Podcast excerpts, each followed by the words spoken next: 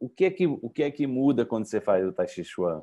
O que é que muda quando você pratica yoga? Né? É que você leva a sua mente para um outro lugar, entendeu? Você fica ali durante um tempo, né? saindo do, do, do emaranhado dos pensamentos. Então, eu tenho pensado, eu tenho, eu tenho estudado muito sobre essa questão do, do, do, conteúdo, afinal de contas, o que é um pensamento? Né? O que é um pensamento? Né? Ou seja, um, por que é que eles acontecem? Por que é que eles não param?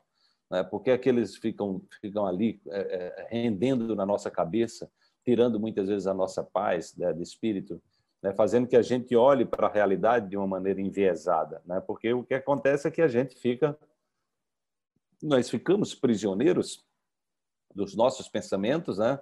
Porque essa esse humor que se propagou, que se transformou num caráter, que se transformou numa personalidade, entendeu? Então, é, nós também temos, né, é, é, muito comum a gente se apegar a essa persona, né, que é exatamente essa máscara social, né? Só que essa máscara social, ela tem todo um aparato por trás dela, né, que é exatamente as estratégias de sobrevivências que nós utilizamos.